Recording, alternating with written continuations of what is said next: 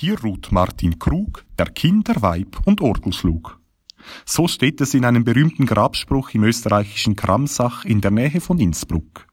Viele haben ihn sich schon zu Lebzeiten gesichert und ihn im Testament festgeschrieben, ihren Grabspruch.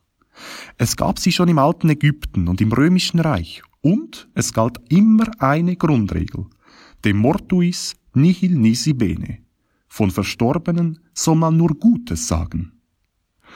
Angesichts des Todes verstummen die meisten Menschen.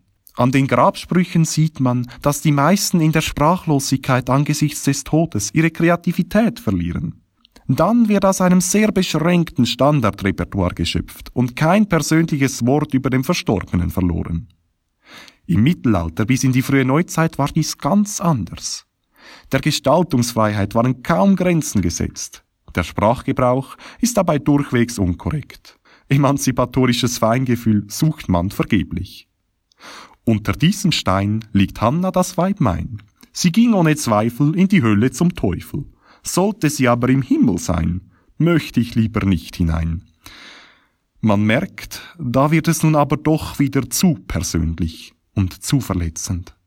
Bei solchen Sätzen sehnt man sich nach der schlichten Schönheit und Tiefe der Grabsprüche, wie man sie zum Beispiel beim Grab eines Kardinals aus dem 15. Jahrhundert in Rom findet. Ut moriens viveret, vixit ut moriturus. Also, dass er, wenn er sterbe, lebe, lebte er wie einer, der sterben wird.